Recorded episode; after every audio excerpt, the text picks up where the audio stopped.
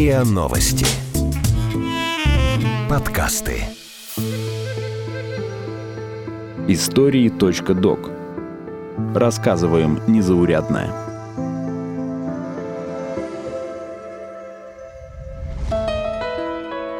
Сварщица. О женщине в платье и с болгаркой в руке –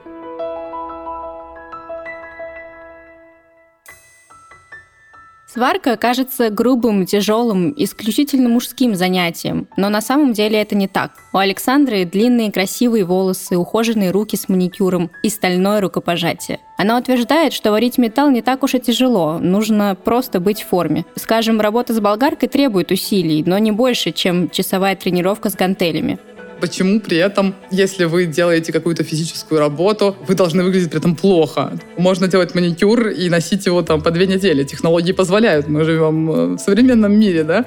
То есть э, как бы заплетать волосы, убирать их, допустим, там под платок или под что-то еще, и при этом выглядеть достаточно элегантно нет невозможных вещей, это не что-то там суперсложное. У меня есть, э, как у художника, у меня есть образовательная программа, как э, через вот искусство, через создание скульптуры там небольшой, я делаю какие-то вот мастер-классы, допустим, по сварке и показываю, что через сварку, да, то есть через сварку и вот эту вот игру, фантазию, применение своих идей можно обуздать э, материал, который кажется сложным, да, или кажется стереотипно неподатливым, да. Вот, то есть сейчас технологии достаточно так развиты, что это и безопасно, и и как бы удобно достаточно. То есть есть сварочные технологии, которые достаточно легки для женщины. Вы держите в руке вещь, которая весом не больше, чем кружка, стакан воды.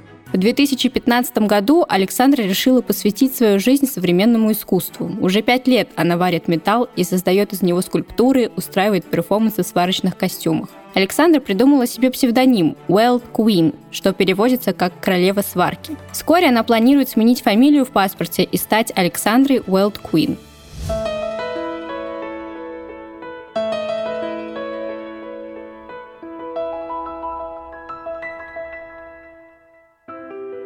сварка — это технология, через которую я передаю идеи, то есть через которую я передаю объекты искусства. Но к этой технологии Александра пришла не сразу. В 2007 году у нее начали возникать разные идеи, которые она хотела как-то воплотить. Около года художница писала маслом. Вскоре она поняла, что ей не хватает объема и взаимодействия между человеком и искусством. Тогда Александра обратилась к металлу, который позволил ей творить для людей. На металлических скульптурах можно сидеть, лежать, их можно трогать, тереть, колотить, и ничего им от этого не сделается мой отчим, то есть я считаю, что это отец, то есть человек, который всю жизнь работал с металлом, и я много видела того, что это легко, просто, того, что металл податлив, и я видела, как он там кривой железки мог сделать что-то, какую-то невероятную вещь, или ровную, или винтовую какую-то конструкцию. И, конечно, я к нему обратилась, говорю, слушай, я хочу попробовать, я хочу сделать вот такую скульптуру небольшую, я делала скульптуры с подсветкой, такие небольшие, и я к нему обратилась, собственно, и он мне научил, он удивился даже, такой, говорит, давай я тебя научу без проблем. В 2010 2010 году Александра поступила в политехнический колледж, чтобы овладеть техникой работы с металлом. На ее курсе было 25 парней-подростков. Она была единственной девушкой, да и к тому же достаточно взрослой. Для нее это было уже второе образование. Но художницу эти обстоятельства не смущали. Полтора года после окончания колледжа Александра оттачивала навыки сварки. Каждый вечер после рабочего дня она приходила в цех и варила там скульптуры в компании сварщиков. Конечно, но без этого мужской коллектив, и тут э, девушка, да, что-то там варит. И если ты девушка, и ты работаешь в коллективе мужчин, или ты учишься в коллективе мужчин, ты так или иначе будешь чувствовать какое-то внимание. Может быть, это и неплохо. Я в основном видела уважительное отношение, восхищение, удивление и встречала поддержку, да, то есть если были какие-то негативные возгласы в эту сторону, то я считаю, что это, наверное, немного необразованность э, и отсутствие широты, может быть, мышления у людей.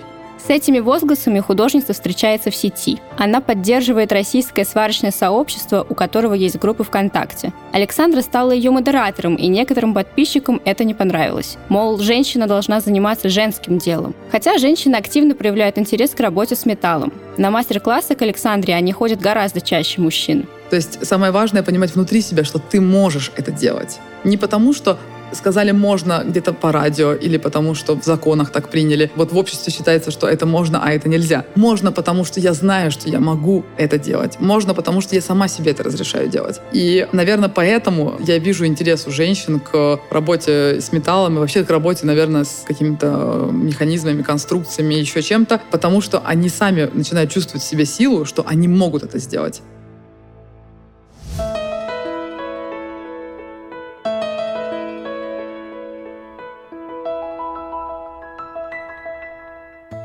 Кроме выставок своих скульптур, Александра устраивает перформансы, на которых появляется в разных образах. Она придумывает сварочные костюмы и металлические конструкции, которые одевает на себя. Например, на модном показе в Монако Александра появилась в спортивном костюме из огнеупорного брезента. В руке она держала авоську из арматуры, в которой лежали пиво и семечки. Эдакий пацанский набор. В таком виде Александра расхаживала среди девушек в модных платьях. Кстати, вес авоськи около 5 килограммов. Для Александры перформанс – это способ самовыражения и познания мира. Например, она не верит в мужское и женское призвание. Считает, что мужчины и женщины сущностно, духовно равны. Но есть препятствия – материальный, телесный мир. Как соотнести свою сущность с телом? Как добиться гармонии между желаниями и телесными возможностями? Эти вопросы вдохновили Александру на создание перформанса «Питательная среда». Через искусство я исследую вот себя, в данном случае себя как женщину, что есть моя сила, что есть я как дух, и что я могу делать, и какие вопросы я могу решать с помощью этого, и как мне при этом гармонично жить вот с этим моим механизмом, который мне дан, с этой женщиной, внутри которой я живу. Наблюдая за своим телом, за желаниями, потребностями, я иду к тому, чтобы более осознанно относиться к тому, что происходит, осознанно относиться к своему телу, управлять им, быть более эффективной. У меня есть э, перформанс 2019 года, называется «Питательная среда». Я сидела в металлическом корпусе женщины, прямо женщина, только из металла. Представляете, вот вы оденете на себя как будто боди, только из металла и неподвижная, да, то есть такая вот клетка. Оно с грудью, все полностью решетчатое, только грудь цельнометаллическая. И из груди, прямо вот из груди торчат два порта USB. Обычные порта USB, с которых мы заряжаем телефон. Перформанс заключался в том, что я сидела внутри этой конструкции и заряжала телефоны, питала телефоны от своей груди. То есть такой опыт женщины как питательной среды. Опыт того, что ты как бы именно проживаешь осознанно свою задачу как женщина быть матерью, а, наблюдаешь за этим со стороны, то есть и при этом ты ощущаешь, что это был твой осознанный выбор как существа, как духа, быть этой питательной средой. Еще Александра через искусство борется со стереотипами. Она пытается объяснить, что человек может заниматься любимым делом вне зависимости от пола.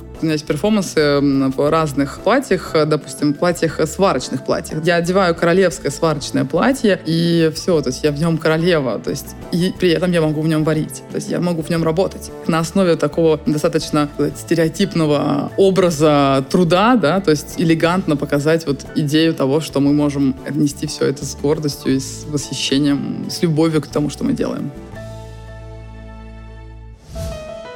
Вы слушали эпизод подкаста «Истории.док». Эпизод подготовила и озвучила Софья Архангельская. Звукорежиссер Андрей Темнов. Слушайте эпизоды подкаста на сайте ria.ru в приложениях Apple Podcasts, CastBox или SoundStream. Комментируйте и делитесь с друзьями.